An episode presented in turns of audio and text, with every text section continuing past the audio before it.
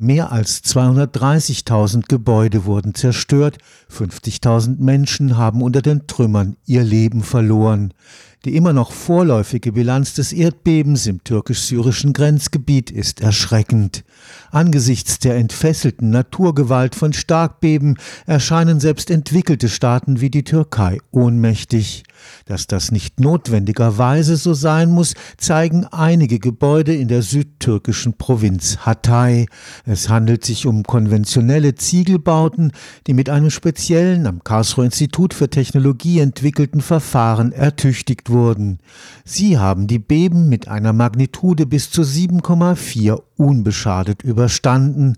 Dabei sind mit Ziegeln errichtete Gebäude eigentlich besonders anfällig für Erdbeben. Ziegelbauten sind sehr spröde Bauwerke. Sie besitzen, wir sprechen davon Duktilität, also keine Eigenschaften, dass also große Verformungen auftreten können, sondern der Ziegel versagt sehr spröde und das ist einfach diese Empfindlichkeit, die in dem Material liegt. Zwei Jahrzehnte lang suchte das Team um Professor Lothar Stempniewski am Institut für Massivbau des des Karlsruher Instituts für Technologie nach einer möglichst einfachen Lösung, um den Gebäudebestand gegen Erdbeben abzusichern. Rund zwei Milliarden Menschen leben weltweit in stark erdbebengefährdeten Gebieten, die Mehrheit davon in aus Ziegelsteinen errichteten Gebäuden. Mit Hilfe von Computersimulationen und Tests auf Rütteltischen wurde schließlich eine Art Gipsverband aus Putz- und Textilgeflecht entwickelt. Er wird in einer Stärke von 6 mm von außen auf das Mauerwerk aufgebracht. Wichtig war erstmal die Erkenntnis, wir kommen nicht mit einem normalen Gewebe aus, was also Kette und Schuss hat, das, was wir als Textil so üblicherweise beschreiben, weil viele Mechanismen, gerade so Abscherungen, die auch in dem Gebäudeteilen stattfinden, durch dieses Gewebe nicht aufgenommen werden können. Das heißt, wir haben ein Gewirke, das besteht aus vier Richtungen. Kette Schuss, so wie wir es konventionell kennen, und dann nochmal zwei Fasern, die jeweils fast in die Diagonale gehen, damit wir wirklich den gesamten Kraftfluss aufnehmen können. Und das Zweite ist, wir haben zwei unterschiedliche Fasern letztendlich verwendet. Eine Glasfaserfaser und eine Polypropylenfaser. Was wir machen, ist auf der einen Seite, wir geben dem Bauwerk mehr Flexibilität, diese Duktilität, die fehlt. Und das Zweite, das ist dann, wir verändern die Dynamik des Gebäudes. Die Erdbeben gelten als sogenannte frequenzangeregte Belastungen. Und was wir machen, wir verstimmen im Augenblick des Erdbebens das Gebäude von einem sehr hochfrequenten Gebäude in ein niederfrequentes Gebäude und senken somit auch die Erdbebenbelastung ab. Das heißt, es ist nicht nur ein Trick, dass wir das Gebäude irgendwie einwickeln und dann hat man so das Gefühl, das sieht aus wie so eine Art Gipsarm, sondern wir ändern auch gleichzeitig die Physik des Gebäudes. Das doppelte Gewebe reagiert in zwei Phasen auf die Belastungen durch Erdbebenwellen. Wenn wir spüren, dass die Belastung zu groß ist, dann reißen die Glasfasern und wir gehen nochmal in die Physik rein und dann übernehmen die Polypropylenfasern. Das heißt, wir machen dann nochmal eine Frequenzverschiebung in einen so niederfrequenten Bereich mit so großen Verformungen, dass dem Gebäude eigentlich nichts mehr passieren kann. Das Karlsruher System zum Erdbebenschutz ist bereits seit geraumer Zeit auf dem Markt. Die Katastrophe in der Türkei war eine erste Feuerprobe. Wir haben also schon einige Objekte hier in Deutschland saniert, wobei sich dann herausgestellt hat, im Verhältnis zu so einer konventionellen Sanierung, dass wir ungefähr bei zehn Prozent der Kosten nur waren. Also es hat sich also wirklich als auch sehr wirtschaftlich dann auch ergeben. Und dann auch in Österreich und in der Schweiz und in Italien. Und vor knapp fünf Jahren fing eigentlich auch schon der türkische Markt an. Also es sind an sehr, sehr vielen Gebäuden in der Türkei auch schon appliziert worden.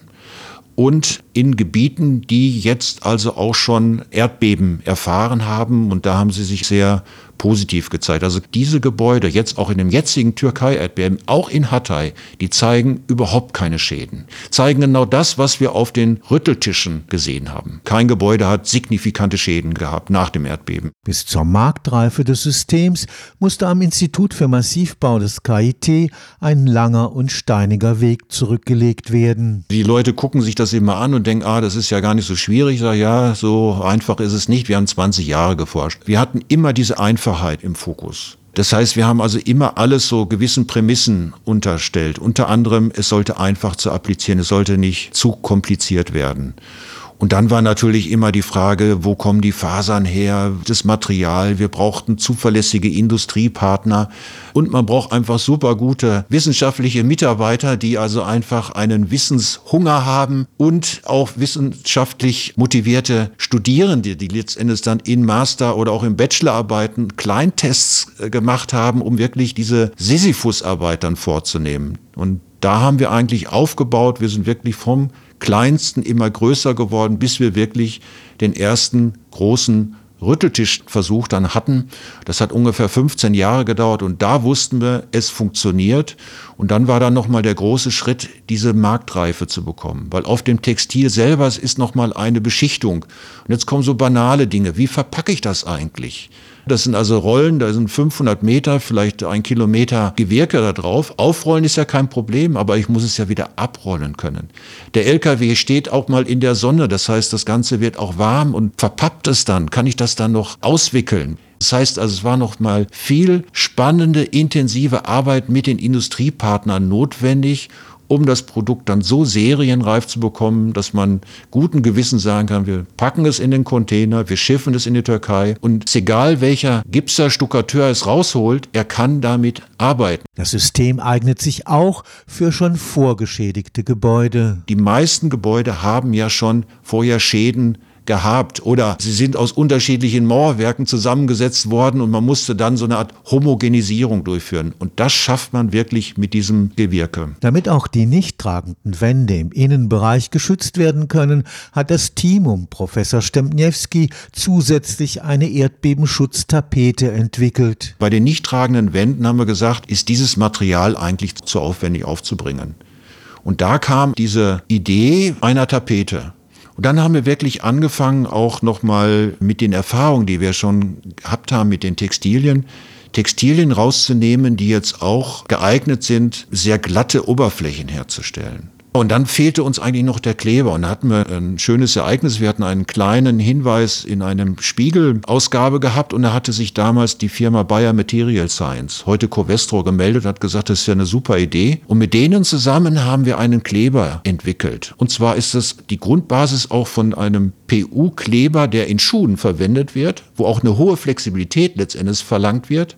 Und den haben die wirklich nochmal in, ich glaube, drei oder vier Jahren so modifiziert, dass er auf die Wand aufgebracht wird. Sie können ihn mit Wasser verdünnen, sie tragen ihn mit der Spachtel auf, sie kleben das Textil da drauf und dann werden diese nicht tragenden Wände letztendlich so stabilisiert, dass sie nicht mehr rausfallen können in Schulen, Kindergärten, in Krankenhäusern, OP-Säle werden damit ausgestattet, weil man natürlich in dem Ereignis verhindern will, dass ganze Wände einfach umfallen und die Menschen darunter verschüttet oder erschlagen oder Verletzungen erleiden. Und es ist super einfach, es ist wie wirklich das Tapezieren. Wir haben die höchsten Kriterien angelegt, dass da wirklich keine giftige Substanz dann eingebracht wird in den Räumen und natürlich wasserdiffusionsoffen. Das heißt, durch diese Tapete, durch diesen Kleber kann der Wasserdampf durch. Wir haben auf dieses System sogar ein internationales Patent zusammen mit Covestro und wir haben auch einen internationalen Partner, das ist die MAPE in Italien, die dieses System dann also auch vermarktet. Der Basisschutz gegen Erdbeben für die Außenwände kostet gegenwärtig etwa 60 Euro pro Quadratmeter. Für ein Ein- bis Zwei-Familienhaus sind das um die 18.000 Euro.